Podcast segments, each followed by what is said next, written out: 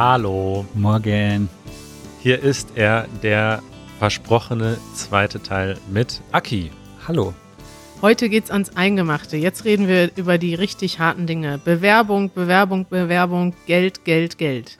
Kohle auf den Tisch. Genau, denn äh, ihr erinnert euch, unser Thema der Woche ist äh, Bewerbungen und Jobsuche. Und in der letzten Episode haben wir schon besprochen, wie man überhaupt einen Job findet und wie man sich dann schriftlich bewirbt. Und wir waren stehen geblieben beim Bewerbungsgespräch. Bewerbungsgespräch gehört immer dazu, oder? Ich glaube, es gibt keinen Job, für den man nicht äh, persönlich vorsprechen muss. Ja, also habe ich auch noch nicht erlebt. Was man jetzt viel erlebt, ist natürlich, dass das Ganze online stattfindet, also ah, echt? per Video. Ich zum Beispiel bin eingestellt worden komplett per Video-Interview, weil das eine Zeit war, in der man auch nicht so einfach sich sehen konnte. Krass. Und aber auf jeden Fall, also ähm, gibt es da meistens sogar mehrere Gespräche, wenn das gut läuft. Ja, das stimmt. Ich glaube, so ein bisschen vom Gefühl her, je höher man die Karriereleiter klettert, jetzt zumindest so in der klassischen Business-Welt, desto mehr Bewerbungsgespräche. Ne? Wenn man dann irgendwann irgendwie CEO wird bei einem großen Unternehmen, dann hat man irgendwie 20 Bewerbungsgespräche. Genau, also ich, es gibt eine Firma, die wir beide kennen, bei der das recht intensiv gehandhabt wird. Ja. Und ja, stimme ich dir erstmal zu. Das stimmt. Ja, und äh, wie bereitet man sich denn vor auf so ein Bewerbungsgespräch? Viele Leute haben ja richtig ähm, Angst dann auch davor, glaube ich, ne? Total und auch mega normal, glaube ich, nervös zu sein oder irgendwie excited, wie man so schön im Englischen sagt. Was ist denn die richtige Mischung? Also denkt ihr, wenn jemand total nervös ist, ist das erstmal ein, äh, ein schlechtes Zeichen oder ist, oder ist das so, wenn jemand zu selbstbewusst ist, ist auch ein schlechtes Zeichen? Muss man da eine gute Mischung haben oder geht potenziell alles? Ja, also ich habe immer versucht, das abzuziehen einfach, also weil ich finde, es ist halt unterschiedlich, wie nervös verschiedene Leute sind. Klar, wenn ich jetzt jemanden einstelle, damit der Nachrichtensprecher wird, dann würde ich vielleicht schon schauen, ist das halt auch eine Fähigkeit, vielleicht die Ruhe zu bewahren beim Sprechen. Oder Geiselnehmer, Verhand Verhandlungsführer. Verhandlungsführer, genau, da sollte die Stimme auch. ist das ein Job? Klar. Klar, ja. Ähm, jetzt bin ich ein bisschen durcheinander. Also ist, im, im Grunde ist es nicht schlimm, auch ein bisschen Nervosität zu zeigen. Genau, finde ich auch. Ich finde es fast gefährlicher, da super selbstsicher zu sitzen und nicht einmal zuzugeben, was man vielleicht mal lernen musste, um dahin zu kommen, wo man jetzt ist. Und ja, also insofern, ich glaube, ich bin ein großer Fan davon, ein bisschen zu zeigen, was man gemacht hat, was man kann, was man vielleicht auch noch nicht so super kann. Da muss man jetzt ja nicht 20 Minuten drüber sprechen, aber man kann ja auch mal sagen, hey, da hatte ich einen Lernmoment, da habe ich was Neues dazu gelernt. Und insofern, ja, möglichst viel so von sich zeigen. Und das ist immer fürchterlich, weil dann sitzt man da und dann sagt jemand, jetzt zeig dich doch mal, wie du bist. Mhm. Und man weiß das vielleicht selber noch gar nicht so genau, wie das ist. Aber ja. Ja, aber ich finde, das ist genau so ein Punkt. Wir haben gerade dieses Video über Wohnungssuche gemacht, Kari. Ja. Und dort war einer meiner Tipps, dass man eben auch ein bisschen Personality zeigt, weil am Ende es dann halt oft dann doch auch ein Bauchgefühl ist. Und ich glaube, das sollte man bei Bewerbungsgesprächen im Hinterkopf halten, dass die Person ja den Lebenslauf schon hat. Also die Fakten sind ja eigentlich schon auf dem Tisch. Und es geht dann auch echt darum, halt sich zu zeigen und auch ehrlich zu sein und nicht irgendwie nur eingeübte Antworten dann runterzulesen oder aufzusagen auswendig. Total, ja. Und sich nicht zu verlieren, vielleicht auch in dem, was man sagt. Also es gibt ja noch sehr lange Geschichten und ähm, man darf vielleicht auch nicht vergessen, dass das an Tagen manchmal so ist, dass man 20 Leute interviewt und äh, ja, dass man vielleicht einfach so in der Kürze liegt die Würze, sagt man. Mhm.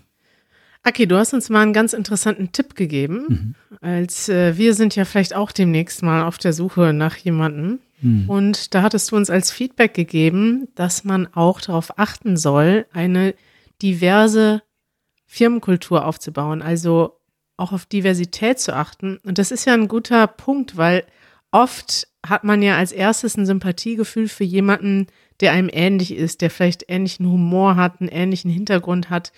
Und dadurch läuft man ja so ein bisschen Gefahr, eine Firma aufzubauen oder Leute einzustellen, die jetzt auf den ersten Blick, ja, mit denen man auf den ersten Blick sehr gut klar zu kommen scheint. Aber es ist ja auch natürlich ein tolles Potenzial, wenn man Leute hat, die eben unterschiedlich ticken und unterschiedlich reagieren und unterschiedliche Skills an einen Tisch bringen. Wie findet man denn da eine gute Balance? Ja, also ich denke, das ist so ein bisschen die Aufgabe der, der Suchenden, dass die wissen, was sie suchen. Aber am Ende ich, kann man halt, wie Manuel das beschrieben hat, je mehr man von sich zeigt und je mehr man auch zeigen kann, wer man ist, desto klarer wird auch ähm, für die Person, äh, ob das passen könnte. Und ich bin also äh, fest davon überzeugt, dass das Teams besser macht, wenn man verschiedene Perspektiven drin hat und das vielleicht auch mal zu einer Dis Diskussion führt. Aber das äh, Ergebnis wird meistens besser. Und man kennt das selber vielleicht, wenn man mal ein Gespräch geführt hat, wo man ja, das ist irgendwie langweilig. Also wenn man eine Diskussion führt und alle sind der gleichen Meinung, dann ist das irgendwie keine Diskussion und da kommt auch nicht viel Neues dazu. Und es ist ja ein wahnsinnig wichtiger Teil, dass man neue Dinge entdeckt und vielleicht auch neue Herangehensweisen entdeckt. Und da hilft einfach eine Vielfalt von Perspektiven und die kommt halt auch von verschiedenen Prägungen, ähm, von verschiedenen Hintergründen und verschiedenen Erfahrungen ähm, vielleicht auch verschiedenes Alter und so weiter und so fort gibt's. Ich habe mal eine Liste gepostet auf LinkedIn mit, ich glaube, 38 ähm, Diversity Metrics, also Diversitätsmetriken. die, für die Übersetzung. Danke, Aki, dass du das noch Ja, ich übe noch, aber ich komme da schon noch hin. Ähm, und ja, finde ich super spannend, ne? Also ganz viel, was man sich gar nicht so ausmalt. Aber äh, super Frage, Kari ist, glaube ich, so ein bisschen, ja, äh, ist aber, glaube ich, so ein bisschen dann die Aufgabe desjenigen, der dann sein Team zusammenstellt. Hm. Ähm, es wird immer gesagt, dass man auf jeden Fall am Ende auch eine Frage stellen soll, wenn die dann sagen, äh, die Recruiter oder der Manager sagt dann, was, was, was hast du denn für Fragen? Wann geht's los? Nee, ehrlich, also meinst du, man sollte auf jeden Fall noch irgendeine kluge Frage stellen oder ist das nicht so wichtig? Wie siehst du das? Ja, also echtes Interesse ist nie falsch und ich würde mal behaupten, wenn man sich bewirbt, hat man vielleicht auch eine Frage dazu und ich finde das super legitim, sich auch klar zu machen, dass man ja selber auch was für sich sucht, was passt und dass man da nicht nur in einer Bittstellerhaltung sitzt ja. und sagt, ich möchte bitte diesen Job haben, auch wenn das Gefühl im Bauch vielleicht manchmal so ist, dass man den Job sehr gerne haben möchte, aber es ist super wichtig, habe ich festgestellt, dass man sich gut Gedanken macht, was man selber auch sucht und dass man auch danach fragt, ob das wirklich existiert. Ja, ja also zum Beispiel, wie denn das Team aktuell zusammenarbeitet oder wie Entscheidungen getroffen werden in einem Team oder was für Werte in einer Firma wichtig sind, wie Verhaltensweisen sind, auf die die Firma Wert legt, weil man natürlich was finden möchte, was zu einem passt. Und äh, ich glaube, das ist super legitim. Und ich würde mir auf jeden Fall Fragen vorbereiten. Ich habe es auch erlebt in manchen Runden, dass ich das Gefühl hatte, okay, die Frage wird jetzt nur noch gestellt, um eine Frage gestellt zu haben. Aber ich würde mal behaupten, dass es vielleicht äh, eher selten so der Fall ist, sondern dass es meistens eigentlich super willkommen ist, wenn jemand noch ein bisschen nachhakt und nochmal ja. nachfragt. Ja. Ich finde es auch immer ganz wichtig, also ich hatte jetzt auch schon so ein paar Gespräche und es muss auch immer, und das hast du ja gerade gesagt, man muss das am Ende das Gefühl haben, dass das Gespräch interessanter ist und dass man Lust hat auf mehr. Und ich finde, da ist es auch wichtig, dass es eine gute Balance gibt zwischen ähm, etwas bieten und etwas wollen. Und das heißt, wenn man jetzt zum Beispiel die ganze Zeit über sich selber redet und gar kein Interesse hat, das ist zum Beispiel für mich wäre das so als Arbeitgeber so ein No-Go, dass ich eigentlich mhm. denke, hey, jemand, der Interesse an der Firma hat und sich auch damit beschäftigt hat und das auch ein bisschen zeigt im Interview und eben auch mal eine Frage stellt oder wo man vielleicht merkt, okay, der hat sich wirklich damit beschäftigt, was wir speziell machen, warum wir zu dieser Person passen. Ich finde, das ist ähm, ja auch eine auch interessant und ich würde das potenziell jemanden der sich sehr stark mit der Firma beschäftigt hat, glaube ich, bevorzugen, weil ich dann auch schon absehen kann, okay, der hat dann vielleicht auch potenziell negative Seiten schon ausgeschlossen. Der hat vielleicht für sich schon gemerkt, okay, warum will ich das, warum nicht? Und ja. was, wie seht ihr das? Genauso. Und halt auch ein langfristiges Interesse. Du willst ja auch als Arbeitgeber äh, wissen, dass derjenige hoffentlich eine Zeit lang bleibt und das zeigt das ja auch dann. Gut, äh, so, jetzt äh, das Bewerbungsgespräch war perfekt. Die 20 Bewerbungsgespräche waren perfekt. Und äh, jetzt kommt ja noch nicht direkt der Vertrag, denn davor gibt es so etwas wie Gehaltsverhandlungen im besten Fall. Ein spannendes Thema. Total. Und ich habe festgestellt, dass die auch sehr früh manchmal sind, also dass die einen überraschen im ersten Bewerbungsgespräch oder im zweiten. Okay. Ui, da wäre ich total schlecht drin. Ja, bin ich auch, um alle zu beruhigen. Aber ich glaube, ich weiß, was ich falsch mache. Was machst du denn falsch? Du willst zu viel. Nee, gar nicht. Ähm, ich glaube, es ist halt super gut, eine konkrete Vorstellung zu haben und also sich auch gut informiert zu haben, was in diesem Bereich möglich ist und was so die ähm, Range, Die, der, Spanne. das Spektrum. die Spanne, ja. Ja. Ich gehe mit Kari.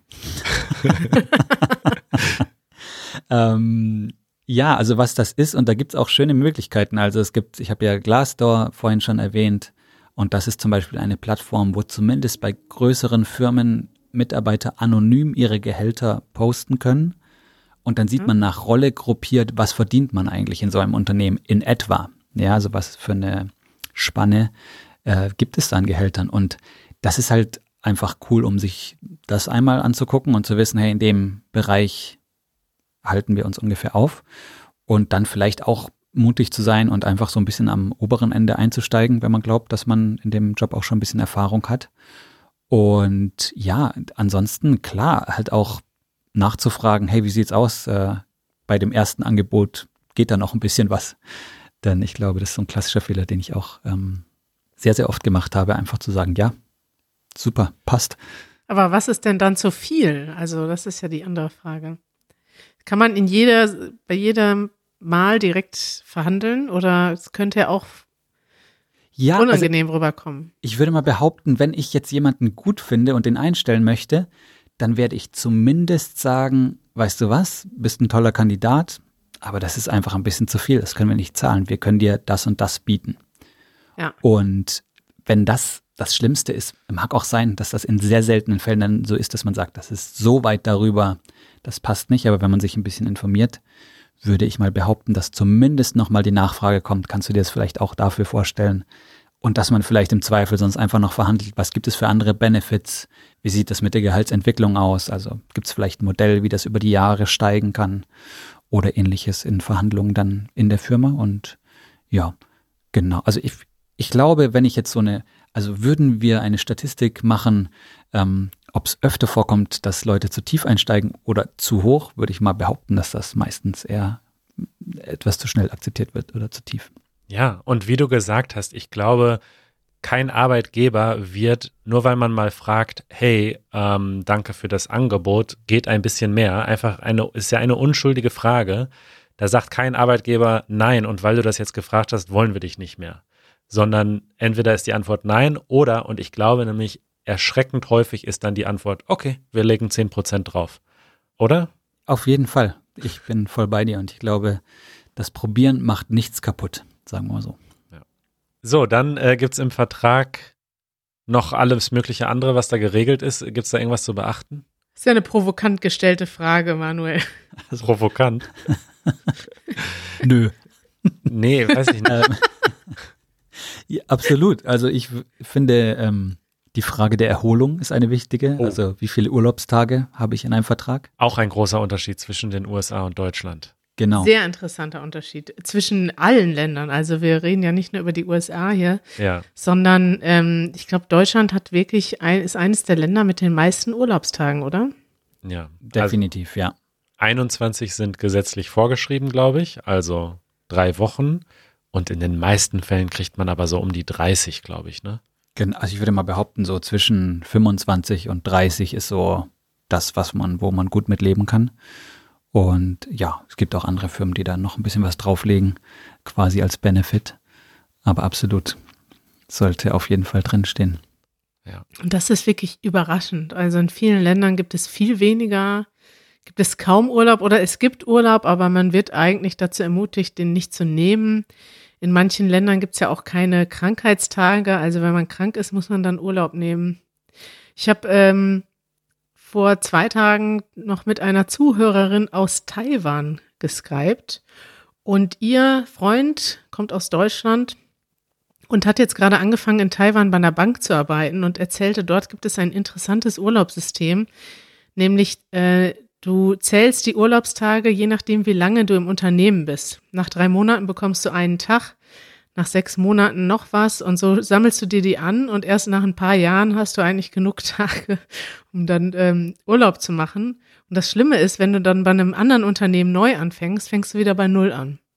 Ich glaube, das ist in den USA zum Teil auch so. In Mexiko auch. Ich erinnere mich auch, dass das ja. dort auch gestaffelt war, ja.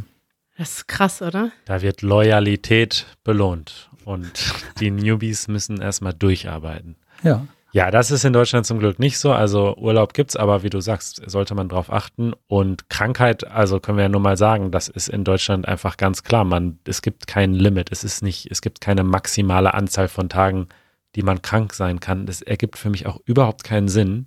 Also, weil das ja eigentlich nicht zu beeinflussen ist in der Regel. Äh, wenn man krank ist, geht man zum Arzt in Deutschland, lässt sich krank schreiben und dann wird man trotzdem weiter bezahlt. Absolut. Und ich glaube auch, dass das richtig so ist. Und ja, also ich möchte hiermit sagen.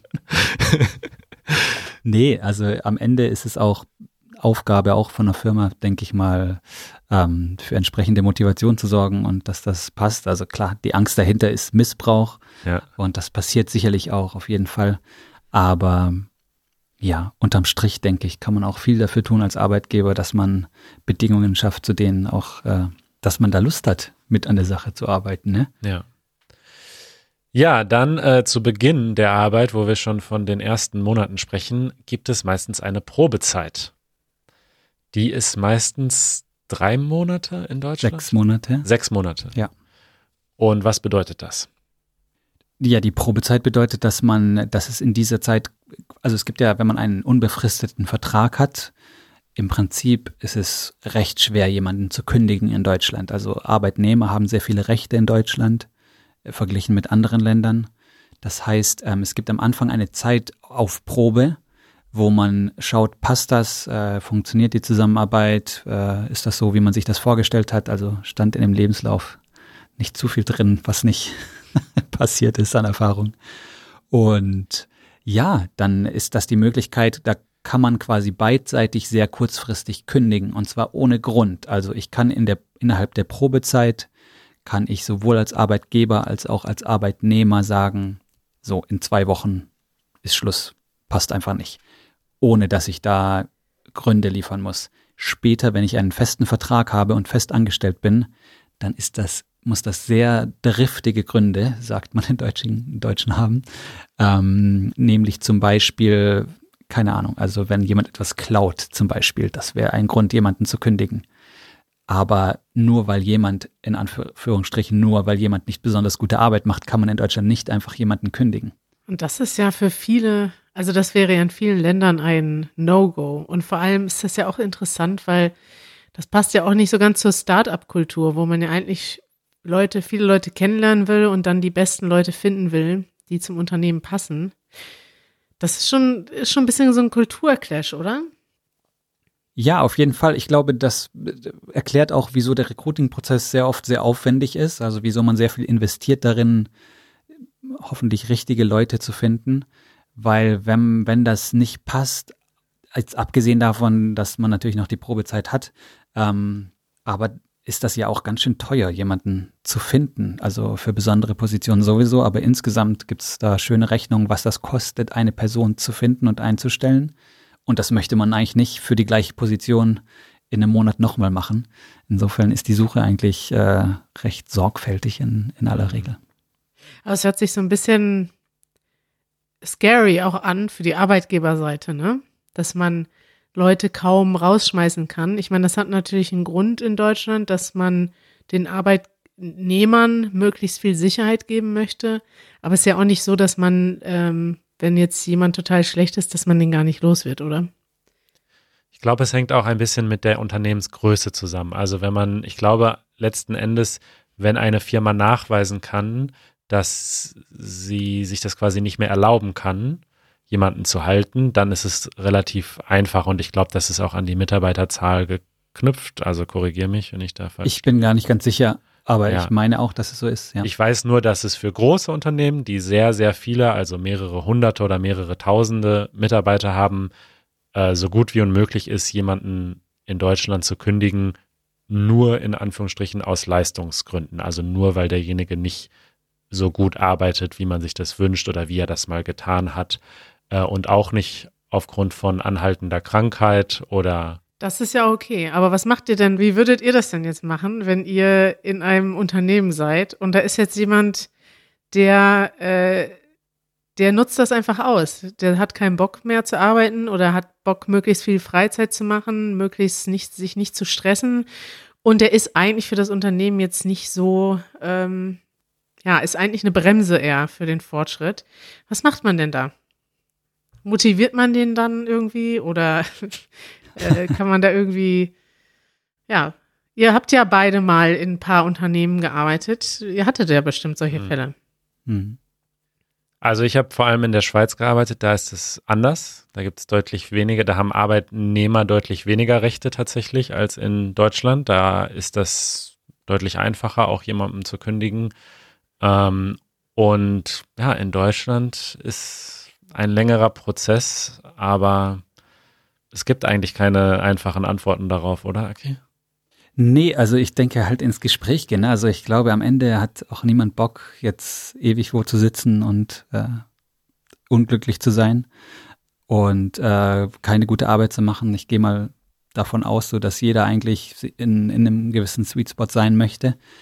Und ich glaube, das halt darüber zu sprechen, so, ne? Also ich glaube, das ist einfach wichtig, aber man muss, darf auch nicht das Vertrauen verlieren, dass Leute sich vielleicht Phasen haben, wo es ihnen nicht so gut geht und wo es mal schwierig ist und dass man da aber auch wieder rauskommen kann. Ne? Und ich, also meine Erfahrung ist so, dass es schon vielleicht einen gewissen Prozentsatz gibt, bei dem das dann sehr negativ ist, aber der ist schon sehr gering in, im Vergleich zu denen, die eigentlich gute Arbeit machen möchten und die halt die Unterstützung brauchen, das auch tun zu können.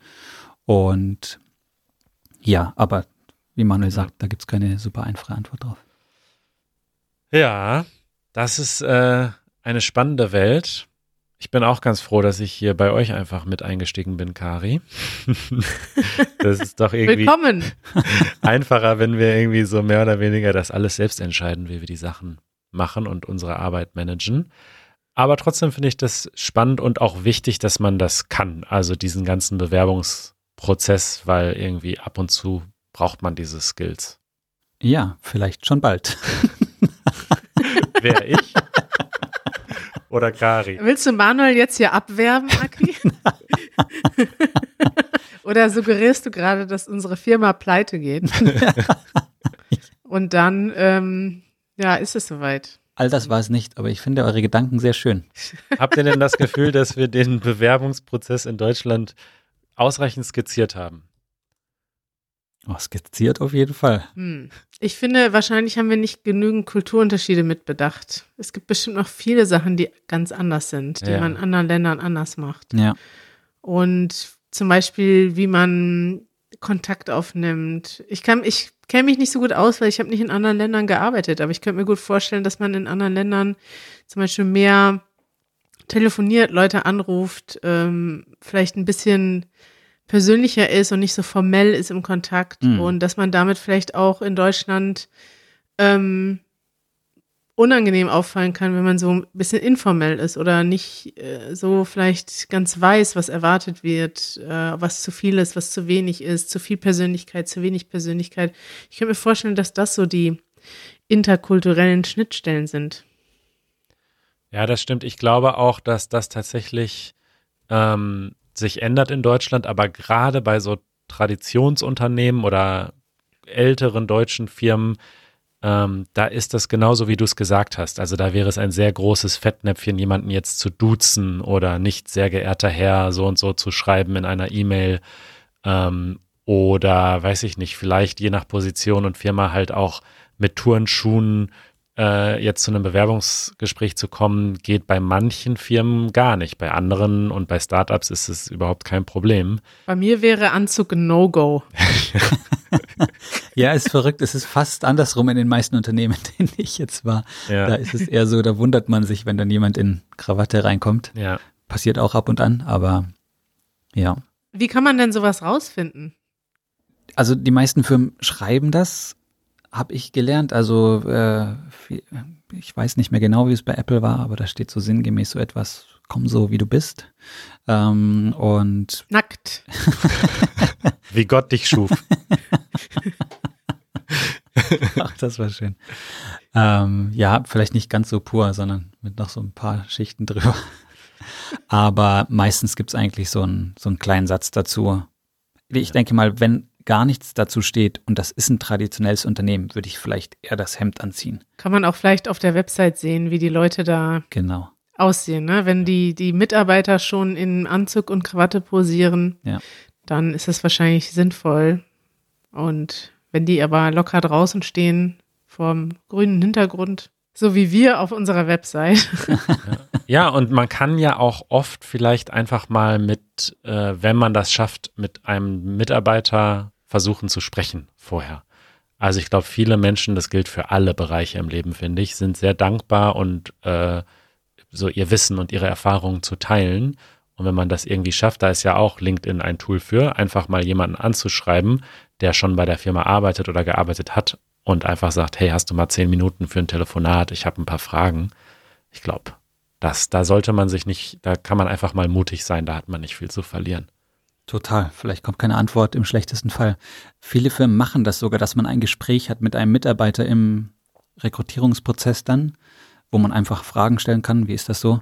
Ist natürlich nicht ganz so, äh, sag ich mal, persönlich, wie man das jetzt vielleicht ähm, hätte, wenn man einfach jemanden anschreibt, wo man weiß, der ist jetzt nicht in den Prozess eingebunden, aber stimme ich dir total zu auf jeden Fall. Wieso nicht einfach mal eine Nachricht schreiben? Schön. Ja, Aki, vielen Dank für deine, für deine ganzen Einsichten. Es war, fand ich diesmal äh, ernster als in unserer letzten Episode. Wo sehr, wir, sehr ernst. Wo wir über Meditation und über Loriot gesprochen haben. Aber es ist ein wichtiges und ernstes Thema. Ja. Jawohl. Ja. Äh, wer würde denn euch, von euch beiden, wer würde denn den anderen einstellen? Ich würde Aki sofort einstellen. Ich würde Manuel auch sofort einstellen für eine äh, Variety of Jobs, sagt man. Also und wer wäre dann der Chef? Wäsche waschen. äh, aktuelles Thema auf jeden Fall. ähm, ich, nee, wir, nee, würden wir vielleicht eher gründen, ne? Äh, Aki und ich gründen vielleicht auch nochmal irgendwann ein Unternehmen, Kari. Oh. Damit wir mit dir mithalten können. Da bin ich äh, gespannt äh, auf das Unternehmen. Gibt es da schon einen Unternehmensbereich, in dem ihr euch gerne. Einige. Es wird, es wird ein äh, Konglomerat. Also es wird so, es wird viele verschiedene Branchen umspannen. Eine, eine, ja? Gru eine Group. Eine Group, genau. Das wird die äh, Aki und Manuel Holding Group. Mit einer Meditations-App auch dabei? Selbstverständlich. Mindestens, ja. Mindestens eine. ah. Klingt gut, Leute. Ich, ich werde das Produkt kaufen, was auch immer es ist. Das ist, brauchen wir. Danke. Danke, danke. Schön, dass du da warst, Aki. Lieben Dank. Ich erzähle euch noch mal was, ja. Ich habe ja Essen bestellt, während wir hier geredet haben. Ja. Ratet mal, wie lange die Lieferzeit ist. 90 Minuten.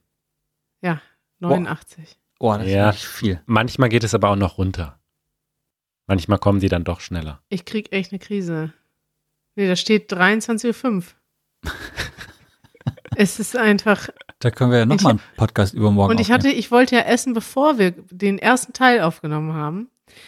Und äh, habe es dann nicht mehr geschafft. Dann dachte ich, dann bestelle ich. Dann habe ich wenigstens nach einer halben Stunde essen. Ja. Jetzt haben wir schon eine Stunde gepodcastet und ich muss jetzt immer noch über eine Stunde warten. Ihr könntet theoretisch mir was vorbeibringen. Das wäre jetzt schneller. Und wahrscheinlich noch kochen. Wenn wir was hätten. Wir müssten es halt erst kochen und dir dann vorbeibringen. Ja. ja. Ach, traurig. Gut, in diesem Sinne. Guten Appetit. Bis bald. Bis bald, Kari. Ciao. Ciao. Ciao.